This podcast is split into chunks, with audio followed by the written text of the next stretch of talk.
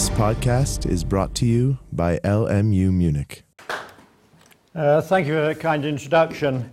I was thinking about uh, sheep and voting, um, given the fact you, asked, you know, do, would, should animals vote?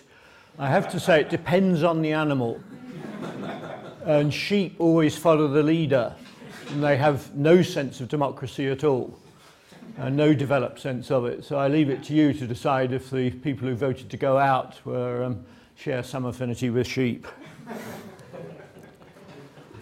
Uh, it was a great delight to be invited by Antonio, and could I congratulate the organisers of the postgraduate initiative, this um, for Manuel, Caterina, Antonio, and other helpers is, is, is spectacularly good. So congratulations and thanks very much for, for your organisation. Um, to be invited on the strength of the human animal was rather encouraging, because I thought the book had sunk without trace. It was a series of lectures I gave in um, Chicago in 2000, so it's a long time ago, and were eventually published in 2007, which is some kind of record for slowness. Um, anyway, it's interesting to find that somebody at least had, had actually noticed it was there. Um,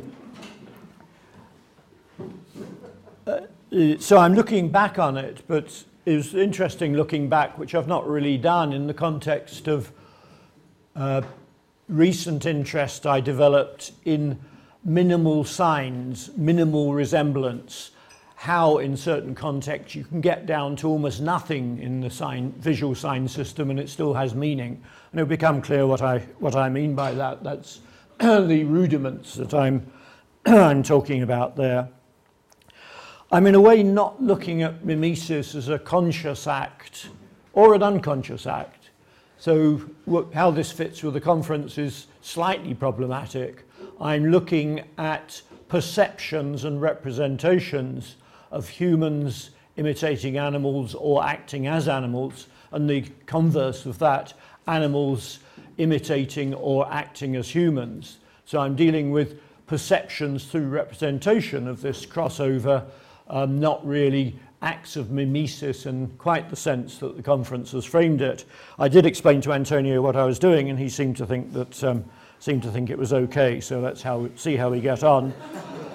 Also, I, I, regard myself here really as a kind of warm-up act, that there's an element of light entertainment, at least I hope there is, an element of light entertainment to this, which is very different from the, the really serious, well-researched papers that will be coming on, coming on subsequently.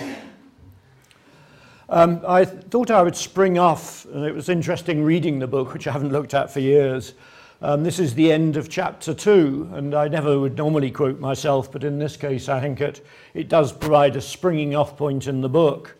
Um, many of you have been fortunate enough not to read the book, so um, this, this will give you, a, uh, will give you a sense of some of the more general and sort of big and slightly woolly things I said. This is the end of chapter two. The way we operate recognition of individual faces often on the basis of tiny differences in form and in the context of the constant mobility of facial features, is by stabilizing and exaggerating those aspects that differentiate one person from another. Thus, to express it at its crudest, someone whose nose is long and pointed within the limits of the normal human range will be registered within a complex nexus of recognition signs as having a very pronouncedly different nose from some kind of reference norm. The result of the caricatured mnemonic for someone's pointed nose is to draw the totality of that person's face towards that of a bird or animal stored in memory, and vice versa, I'm adding here. Our tendency to fuse animal and human physiognomics is a byproduct of a complex mechanisms that we acquire from nature and nurture to perform vital functions and the differentiation of faces and types in the human and animal worlds. Actually, these wordy sentences are quite different, difficult to read out. Um, as such, this byproduct is not particularly useful, but neither is a disadvantage in evolutionary terms. It just happens. But to call it a byproduct is to underrate its ubiquity and huge cultural potency. cultural I've emphasized there because that's what, in a sense, what I'm dealing with. It's a, a perception within cultural orbits, within cultural contexts. It has provided generations of image makers with ways of making mute representations speak of protagonist characters and feelings. It also provides us with exploitable sources of artistic expression and instant music, though also with potentially powerful underpinnings for prejudice, as we will see. Um, what I'm going to do is some uh, thoughts based upon looking back at that and looking forward into areas I didn't really know about at that time and uh, uh, things that I'm increasingly interested in. First, some very general, general remarks on generals and particulars. Uh, physiognomics, human and animal, pathonomics, that's expression, and the anatomy of expression. Those are in the book, and this is a kind of rather rapid retrospective overview rather than a serious examination of it. But assuming that most of you won't have read the book, it will give you some visual images to, to get, go along with. The second is FACS, the facial action coding system, which, um, which is a way of organizing and analyzing facial expressions. Five emojis and emoticons, um, and six is FACS for cars. Um, I'm probably going to be involved in the Victoria and Albert Museum in an exhibition of cars, and they, I'm, I'm thinking of writing about the physiognomics of cars, which is slightly silly, but not, in, but, but, but not entirely so, I hope. anyway, generals and particulars. Um, this is just saying there's very complicated things happening in how we recognize faces. We clearly don't have some kind of stored video of a face in movement. So we obviously have some codes that we extract uh, for this. Um, this is a photogram, that is to say an image printed directly on, on paper by Floris Neusüss and with his partner in crime, Renata um, and they are sitting in the back row. So welcome, welcome to you. Um, but once we know the, the, the greatest makers of photograms in the world, these direct images made directly by light on paper, some much more complicated than this. But this is a nice way of saying that these di distinctive profiles and so on, clearly units like these, we don't remember them literally as profiles, but units like these must operate in a memory system which keys into who this person is. Um, this is a really tough slide test. Does anybody get, recognize what that is? It's a, it's a portrait bust. It's a tough one. I wouldn't expect anybody to get it, but um, it, this, is, this, this is it. This is the, the, the bust of Niccolo Strozzi in Berlin. Um, and once you've walked around that in the museum, uh, when, once you see that profile, you say, oh yeah, that's Niccolo Strozzi. It's amazing how we do this and how characteristic that is. And it's, it's a characteristic facial type, but clearly we operate with some kind of system of minimal signs to do this job in relation to some kind of normative face that we happen to have. And the normative faces probably differ greatly in different cultures. Um, it's, not a, it's not a stable, unitary given, given thing. And also, another remark, uh, it's amazing how complicated and subtle this is. And this is incredibly schematic in terms of how it represents things like eyes, nose, um, hair. How do we get that as hair when it's just slabs of ink? We do remarkable things. We take this for granted, but it is an extraordinary, extraordinary skill. And yet, if we think about this one, this is one I took recently from, from a newspaper. This is Han Kang and Deborah Smith, uh, joint Man Booker Prize winners. Deborah Smith was the translator. Now, if I asked you which one is Han Kang and which one is Deborah Smith, do you have any difficulty with this? And yet the resemblances are, are very close, you know, if you actually measured these things.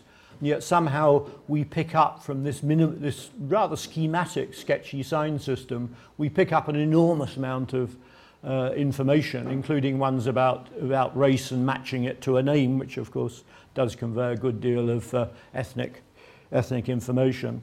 And I've never lost this sense of awe. One of my mentors, not didn't study with him, was Gombrich, who was fascinated by how immensely subtle, complicated, and strangely simple these systems are. And they, they remain awesome to me.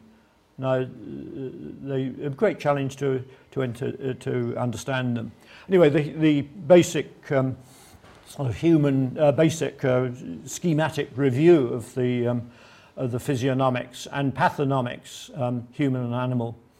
Uh, actually, I'm not starting with animals, I'm starting with a, a fruity example. Um, this is a very famous one. Uh, it keys me back into Gombrich's excellent essay and his writings with Ernst Kris on the experiment of caricature, which remains a, a seminal essay in the field. This is Charles Philippon allied with Daumier, who portrayed Louis, uh, Louis Philippe as a poire, which uh, means sort of fathead, or it's certainly not complimentary anyway. But if you just took the images on the right, a, a, a pastel portrait of, uh, uh, uh, uh, of the king and a pair, the, the resemblance isn't that close. And I think just given them separately, you wouldn't do that. So what you see in all these representations, and it's something I hadn't quite realized when I was writing the book, is the starting point for the human one and what it's transformed into. They're both pushed a good deal. They're absolutely not operating in a framework of photographic naturalism. So Philippon, um, showing the uh, Louis Philippe, has got um, the head is more pear-shaped to begin with. It already starts. And this is part of my argument about the perception, is that we naturally push the perception of individual faces um, in certain more extreme directions to differentiate them. I suspect I, I could, if I, I can recognize all you as individual faces, and I suspect if I took out a measure and actually measured how different the faces were, they'd be minimal. Probably barely yield to uh, measuring down unless you're into very subtle interrelationships of faces. So it is an ex extraordinary facility. Um, both Daumier and Philippon end up in pr prison as a result of this, uh, this transformation into a poire. Um, animal ones, this makes the same point. This is really the beginning of illustrated uh, human-animal animal physio physiognomics with Giovanni Battista della Porta's On Human Physiognomy de Humana Physiognomia in 1586. Uh, and, you know, this works quite well, the, the leonine man, the goatish man. Uh, goats, of course, via satyrs, were licentious, rather badly behaved and sexually motivated. Um, so there's quite a lot riding on this kind of image. I think if we took the, the image of the man on the left as a, a lion and the lion, neither of them would be very convincing. They've both been pushed in this, in this way that I'm talking about. Uh, um, but together they, they actually make a kind of point. This developed in the academic system in, uh, in art theory, particularly in the French Academy under Charles Lebrun, into an elaborate system of animal likenesses for character. Um, two uh, Lebrun drawings um, top in the top uh, and bottom left, and one of the prints, one of the published prints, later published prints of uh, um, the buff, the, the, the beefy man. Um, the image on at the top on the bottom left, um, one of my professorial colleagues in Trinity College looks very like that. and yet in a way he doesn't. You know, if you actually matched it up, uh, the, the resemblance really wouldn't stand up in a way. Yet somehow or other we, we tend to see people, you know, as different as things like this. As we get to know them better, of course, it disappears, but it's a, it's a key first, first step. Um, in the hands of artists of genius, this has provided, this um, animal physiognomics have provided a, a terrifically potent tool. Um, this is Daumier, the great uh, caricaturist. It's uh, an omnibus, um, lower class travel, the poor woman sandwiched there between a drunk and a pork butcher. Um, it's interesting that uh, Daumier actually hasn't used the pork the piggish image in the uh, in the Laverne series, but he's used the beef butcher, so this technically is a beef butcher. You can see how it works, this bovine man occupying space, as men tend to do in public transport, um, uh, and uh, becoming a very potent si system of expression, even for somebody who doesn't, uh, doesn't know the Lebrunian background, which obviously Daumier, Daumier did. And this in the 18th century moves into the serious scientific craniology. Um, this is one of the earliest ones. This is um, Peter Camper, his dissertation on the physiognomy of men, published in French in 1791 and much translated. This is just four of what is a, a graded series of eight skulls. I'm looking at facial angle. Um, the end of the product, which I, I, haven't got here on this slide, is the Apollo Belvedere with his uh, immaculate um, classical, classical profile. Um, aligning and gradually mutating these skulls in a rather D'Arcy Thompson kind of way into, into simian skulls. Uh, it's often said that Camper is operating a kind of racist system here. He's not. If you read the text, which many people don't, they just look at the pictures, he is insistent that he doesn't mean that the people who have facial angles closer to apes are ape-like in their behavior. He believes absolutely that human beings were created in the image of God, rather flexibly in this case, and that animals are quite different.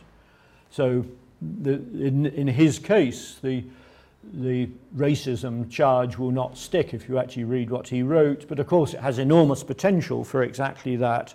And this is Charles White, uh, uh, working in Manchester, an account of regular gradation in man and in different animals in 1800.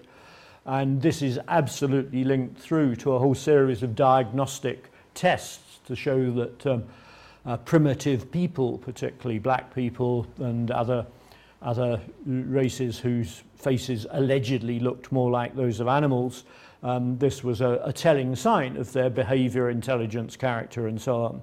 So by 1800, this had entered the, the most pernicious um, realms that you could uh, ever help, hope not, not to enter.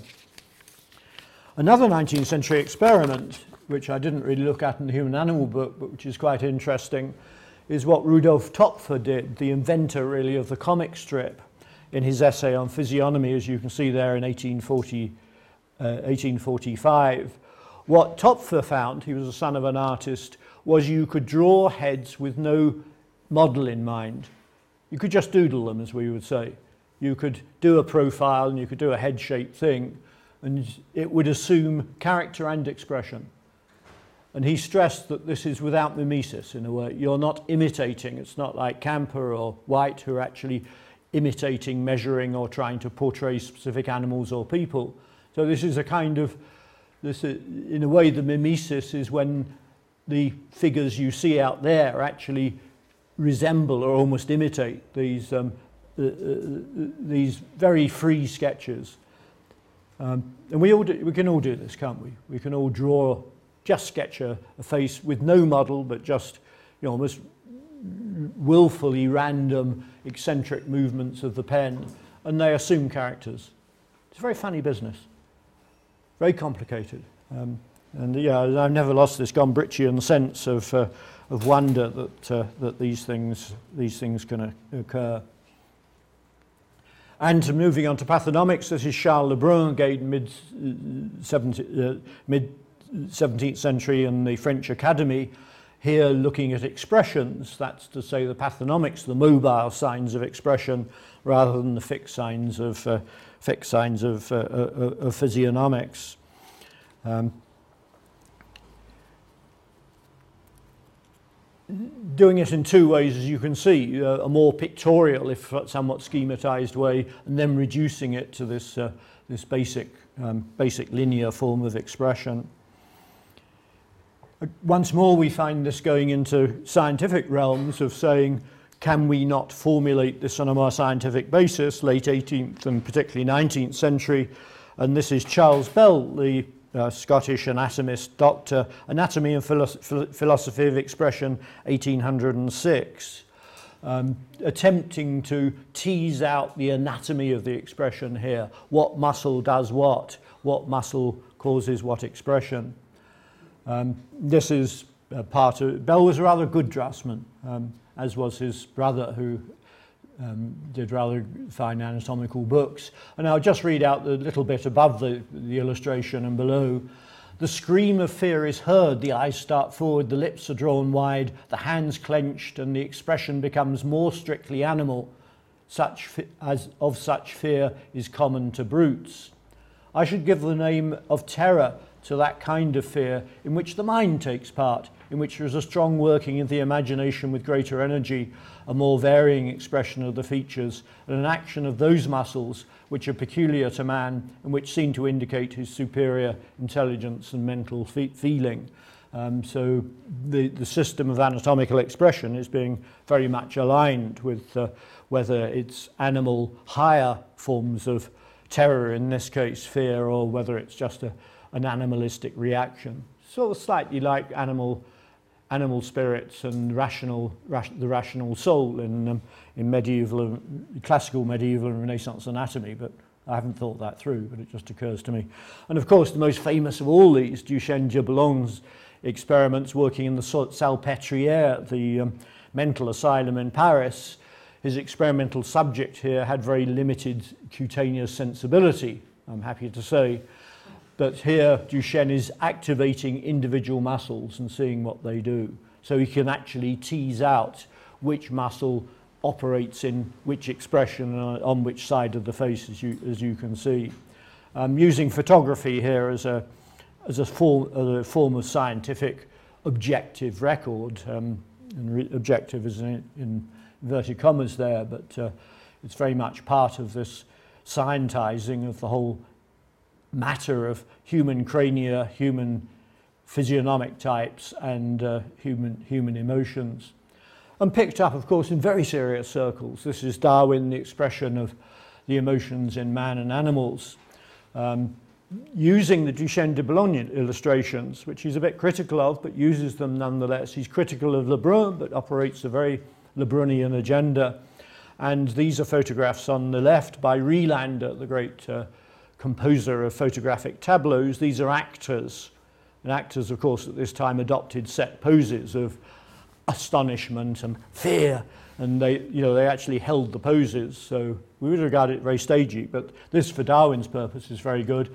And the animal illustrations are by Joseph Wolf, a German, great German natural history artist working in Britain. Um, and as you, uh, and here he's looking at various states of arousal. Darwin also deals with the question: is are these cultural or are they innate? And I think he gets the balance probably about right, but uh, uh, that's discussing that's rather outside the scope of what I'm doing here. And I thought it was quite fun to align, um, this is the uh, macaque when it's being caressed. It has a somewhat sort of manic look of pleasure to it. Um, and these, the stills on the left are from the famous Spencer Tracy portrayal of Dr. Jekyll and Mr. Hyde, Dr. Jekyll and Mr. Hyde. And you can see the kind of resemblance, the manic pleasure, which the, which the animalistic um, uh, uh, Hyde gets so when he's when he's converted. Um, and you can then go on to look at uh, Bram Stoker. You can look at a whole series of, of 19th century examples of, uh, of these kind of uh, anatomies of expression and physiognomics. Uh, Dracula is absolutely full of passages of that sort. Anyway, in the 20th century, the scientific side has gone into facial action coding systems, so-called so-called FACS, um, introduced by Paul Ekman and colleagues, particularly Wallace Friesen in 1978, and differentiating the face into action units. So you can come down to which action units are deployed in, in particular expressions. Um, I'm just giving you the beginning of a sequence there, a neutral face which doesn't have any expression, if such a thing is possible, inner brow raiser, outer brow raiser, and then they give the Latin names for the the muscles in the muscles involved. Um, and these are these are taken from the internet. They're not very good quality images, but here are a series of action units, and you see beginning there with the with the brow raiser, the first one, and they can be graded according to expression strength. Um, this is in a sense a descriptive system, but it's also hugely locked into values that they claim to be able to differentiate between what they call a Pan Am smile, and a Duchenne smile.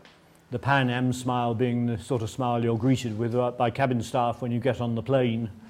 And uh, the, the Duchenne smile, because it's activated by electricity, is, is, thought to be a genuine one. So this system, which is uh, in a sense uh, uh, descriptive, has a huge set of cultural interpretations and values built into it.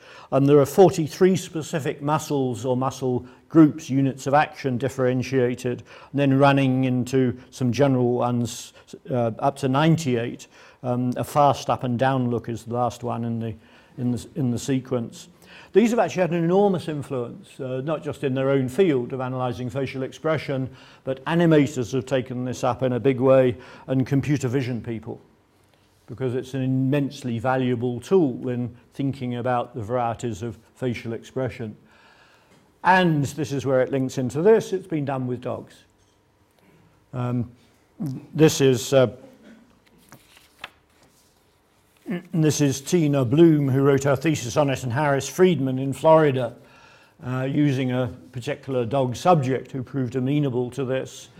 Um, they explain quite rightly that dogs simply cannot achieve the range of facial expressions we can. They've got long snouts and a different muscular structure.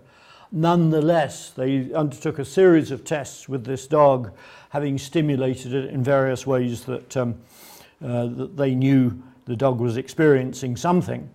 Um, fear, for instance, when they showed a pair of toenail clippers to the dog, this was the cue for fear. Um, the, the range, and they tried dog, ex- people are familiar with dogs and people not familiar with dogs, but it didn't differ all that much. And the range of accuracy for these judgments was 30, in a range of 30 to 45%. If you have seven subjects, the um, the random range would be 14%. So it's significant, but not very good. And I think there there is a limit to which we can, we can really recognize facial expressions in dogs, though there are contrary studies now on the other side of the equation, which are showing that dogs are fantastically good at recognizing our facial expressions. So I suspect it's not an entirely symmetrical process, but we do it, don't we? We absolutely can't avoid. And on the, the more ludicrous end of this, perhaps, there are, there, there are various um, ways of judging animal body language, um, dog to English translation chart and doggy language, and they're, they're not entirely consistent, as one might well expect. So there's an arbitrary element of this, but again, we all do it, don't we? And it's not entirely arbitrary, and um, there is some function here. Obviously, an animal which is crouched to, crouched to, to pounce um, does actually mean something. So there is a kind of basis here, even though this translation of it into a, a conscious communicative language is, um, is distinctly dubious. And of course, there are limits to what we can do. You know, there's no way that charming little pooch on the left could look grumpy in a big way, and there's equally no way that the dog on the right could look very cheerful. Uh, so there are, there are, there are certain limits as to, as, as to what, can, what can be accomplished here. Um, but again, if I said to you, well, does that look like a cheerful dog? I think you would probably find it rather hard to say no, even if it was compellingly happy at that point in its life. um, emojis and emotions. Uh, again, this has a strangely animal dimension. Um, emojis and emoticons have got rather elided, but they're actually quite separate in, in historical origins. Um, emojis were invented by Japanese Shigetaka Kurita in 1998 uh, and came up with 180 emotion emojis. He's, he was wanting to use little pictograms to convey things that words were not so good at conveying. And of course, you're dealing at that point with text messages in which uh, in, in, which a few characters uh, basically fill up the memory. So these were, these were very handy. And Japan, of course, is a very pictographic language and it's got a long system of pictographs and a great, uh, great proponents of comics. Anyway, this is Shigetaka Kurita, who you can see is the right man to devise smiley faces. and it developed into this enormously complex uh, system of uh, of emojis that you can now call on. I've collaged in the uh, I Love New York, the, the Milton Glaser one from 1977 to show that you know, this kind of sign language is already very potently used before we've got into this area of the computerization of them. But particularly in the context of this conference, you'll notice uh, in the second row down on the right that you've got cats. And cats fear in these things rather than dogs. And I think the reason is a cat has a slightly flatter face. The dog with its long snout, uh, whereas cats are more, you can translate them into human type faces and human emotions rather more, uh, rather more readily. But it is cats that, uh, that tend to appear rather, rather than dogs in this. And obviously a huge range of other signs, but this is essentially a, a pictographic language. Um, the emoticons, I suppose they should be called emote icons, which is where the where, the word comes from, um, devised by Scott Fahlman at Carnegie Mellon um, University in 1982 before the, um, before the emojis, and were based upon basically units of pronunciation. And he found it was unsettling that you would say something in an email which is ironic and people wouldn't pick it up. And I suspect we've all done this. We sent a, a brief message thinking that's very funny, that's very ironic, and somebody's taken it seriously. So he was thinking, I want some way of saying, I'm saying you're a complete, and then going, uh, so to, to, act, to, to act in that ironic way, it, uh, it could flag the tone of a message. Um, remarkably robust, this is in the context of my interest in minimal signals. Um, it works very surprisingly well on the side and obviously works beautifully the right way up. It's amazing, isn't it, that we do this? We have this need to see faces in wallpaper or curtains or whatever. It's a fantastically heavy gravitational pull we've got there.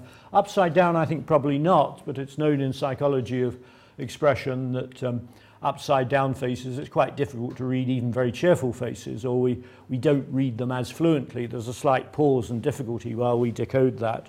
And I think the, um, the emoticons also uh, uh, become more difficult when they're upside down. This is in the context of an interest, and this is rather a byway, but it's just explaining where this is set at this point. I'm interested in the anthropology of these minimal signs. This is obviously, what do you think the sign tells you? Toilets, yeah, yeah. It's amazing, isn't it? That there's, there's not much there to differentiate the men and the women. This is in the, the Mori Museum in Japan again, a, a tradition which is very sophisticated in, in reading these kind of images. But uh, it, it is extraordinary we can operate like this. We operate whole figures as well as. Um, this is a Korean restaurant in London. Um, uh, I, I don't have in this audience to draw out the sexist implications of what's going on here. Um, what a man wants to do when he wants to sit on the toilet doesn't, doesn't, isn't um, dealt with in this, in this case. And of course, you've got much more up to date, more politically correct versions. Um, you have family, all gender restrooms. Um, again, the graphic simplifications are remarkable and how robust they are. We don't, we don't sort of tend to believe that the two people on the right, the far edges of this one, we don't believe they got windows in their bodies in that way. It's amazing how we want to make the image work for us. And anyway, this is my, the context for my interest in these systems of minimal representation, which I might do more on at some point. I've been accumulating them. If somebody wants a terrific thesis, they could do a thesis on the anthropology of toilet signs. Um, photographing them outside toilets does not get you a good reputation, but, uh, but it's a real topic, and is, uh, the historic ones I think are probably quite hard to trace, but they would be doable. But there's a fantastic sort of regional, chronological, and uh, enormous amount of content in what seems to be a pretty trivial subject. Anyway, emoticons have become, uh, become standardized. Uh, the the Unicode Consortium, a worldwide consortium, has been attempting to standardize these around the world and issues these, uh, these absolutely standard forms in in a whole series. Um, uh, so that the, the language obviously was thought to be too variable across different cultures. So this is an attempt to come up with a universal system. I think it's the universal system is not going to work very well, but um, anyway, uh, an enormous number of these uh, abs absolutely standard ones. Uh, they're surprisingly subtle, these, not in terms of individuality, but in terms of emotion. You can get some quite complicated emotions out of these, um, you know, even ambiguous emotions. And I don't think we have much difficulty reading that, do we? Again, it's very extraordinary. Um, just the movement of a, an eyebrow uh, different from the other eyebrow and uh, and, the and the mouth. It's, this doesn't deal with resemblance, but this deals with expressions. But, and I'd say this very heavily, don't forget context. A lot of these things recognition systems, a lot of these basic areas of communication. Without context, you wouldn't get it. I think if you just saw one of the men's or ladies' toilet signs without the other, you probably wouldn't, wouldn't know what it's about. The context is terrifically important. And artistically, I can demonstrate this. This is the Chapman brothers, their modified series of Goya's Disasters of War, introducing these, um, these emoji type faces. And it struck me that this was um, extraordinarily similar to the Bates uh, masked dance. Isn't it amazing? Mm. You know, it's this contrast between the human and this schematic, uh, schematic face, which becomes quite scary once you do that. And I recently just got a private view to an exhibition at Gazelli Art House, in Ch- uh, not too far from me, where these um, emoji are, are combined with human figures collaged in, the artist Charlotte Colbert. And again, they become quite sinister, don't they?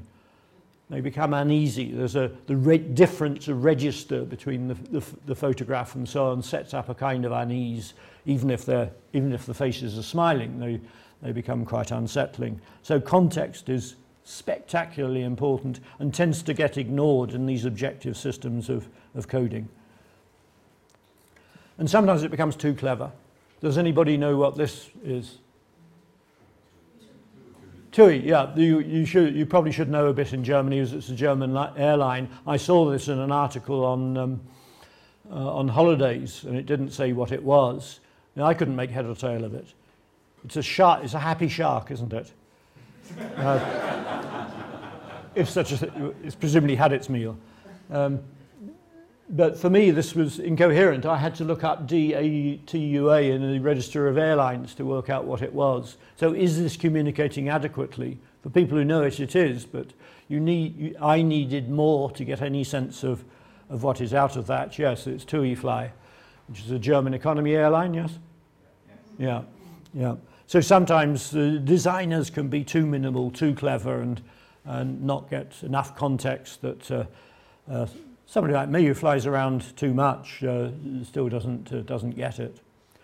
Um, facts for cars, this is where it becomes marginally, well, a little bit silly, but uh, I, I'm probably going to be involved in an exhibition of car design at the Victoria and Albert Museum, and I said I'd be interested in doing something on the physiognomics of cars. Um, and although cars don't literally have faces, the combination of headlights and our propensity to look for faces everywhere um, does actually do some rather funny things. Um, a Fiat looks very different from a BMW, quite different character. Um, the Fiat is, is slightly pussycat like.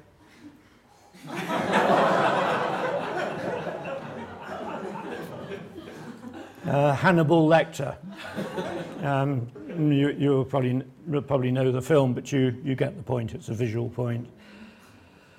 And heavily streamlined ones have to look like fish, because they're the, they're, they're the streamlined ones. So a Lamborghini is definitely shark-like, or perhaps an extraterrestrial of some, some mighty power. But um, uh, again, it's, it's not a sort of reference we consciously pick up, but once you see it, you think, ah, yeah, yeah. Um, even humble vans can benefit from facelifts. In, in English, we call them facelifts. Do you call them that in German? No. You say you're giving a design a, a revision. You say you're giving it a facelift. And that's exactly what's happened with the humble Ducato, the Italian van. The one on the right is about as devoid of style as you can get, which for an Italian design is remarkable. But it's become much more cheery the latest version with its um, with its upturned um, headlights is definitely it's much more buoyant, isn't it? It's less stolid. It's it's a it's a more cheery cheery vehicle entirely. And lorries are very extraordinary. They vary greatly across nationalities. When I first saw American lorries, I was astonished by these great snouts, these great um, and these enormous radiator grills. Um, they speak power. They're, they're, they're, they're aggressive masculine beasts. These great American American lorries. And of course, it's been exploited. Um, how many of you have seen the Steven Spielberg very early TV film and later feature film, um, Duel? A few. But this consists of a man in a rather anonymous car who is terrorized on a long road journey by a man in this faceless lorry. The man, the man in the lorry you never really see, it's got small, sinister eyes um, and this great, aggressive uh, snout. And there's a series of disasters along the way as this man doesn't have the speed or guile to uh, shake off this lorry. Um, the lorry lurches along behind it like some great creature, you know, like some great dinosaur lurching from side to side. Um, very potent. And it's, it's very much related to a sense that we can align that not just with mechanical things we know, but um, there's a kind of animalistic brute force to that and this, how that's being done. British lorries are quite flat.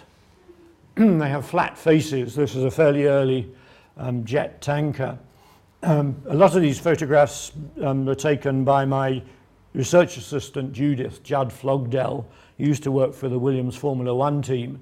And we're both car nuts, so we got on very well in this. Anyway, she took, took a whole series of photographs of, uh, of uh, cars looked at from the front. Um, the big uh, transporting company in Britain is Eddie Stobart, an, an Irish entrepreneur who started with one lorry now died a few years ago, built up this big fleet. Um, the faces are not very pronounced, and he named all his lorries after women, and women with double-barreled names, like this one, Trudy Janelle or Josie May. Isn't this odd? Something very peculiar going on there.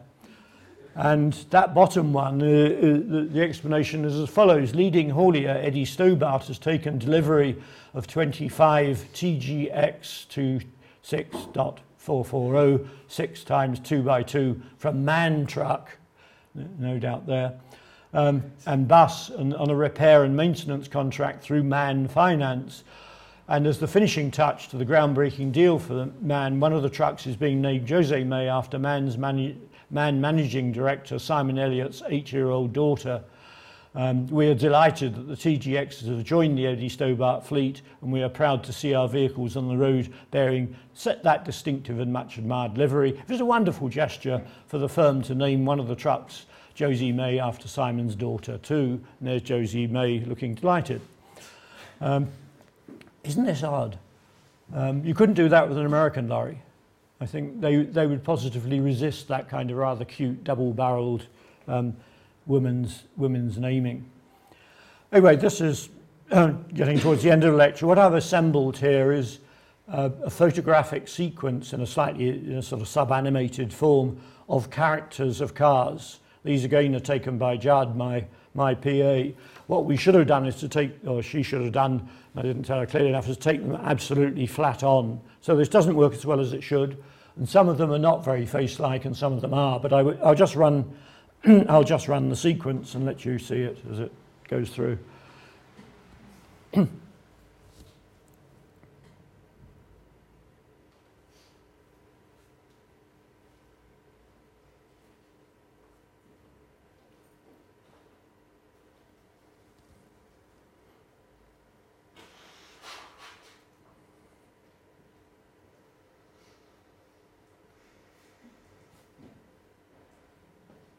BMW doing cute, and uh, Alfa Romeo doing very cute. Anyway, you get the idea, but uh, my intention is to take a, a, a, series of photographs and really morph one into the other in a much, much more fluid way. Um, to come clean, what do we drive? Judd drives a Mini Cooper, um, reasonably fast. Um, and it's got go faster stripes. I did say to her it would work much better in yellow with black stripes, because it's much more like a tiger. Uh, the illusion, the, the effect with the, the red and the white go faster stripes is okay, but um, that's much more potent. Um, she has had the odd accident over a period of time. Um, this is a Fiat Strada, which uh, was subject to her attentions. And we can feel the pain of that face, can't we? We can feel that it's, it's actually not done at all well. um, what do I drive? I drive a Subaru WRX with a performance package, um, irresponsibly fast, and it's uh, completely irresponsible, environmentally unfriendly, and great fun. Um, that doesn't have a very pronounced character, but once you know what that big air outlet is on top of the on top of the bonnet, it has a slightly menacing quality. It's basically a family saloon, but somebody who can pick up the signs. It's got more more lights than the standard Subaru Impreza, and uh, it's got that that rather alarming mouth, which is devouring air to cool cool down this very tightly packed engine. Anyway, it's not entirely serious, but I think there's something there's something lurking under there which might have a level of seriousness to it. And uh, anyway, it's quite fun. And what is the ultimate takeaway message of this this lecture? And this is very profound, and I want you to take this on board. Uh, thank you very much.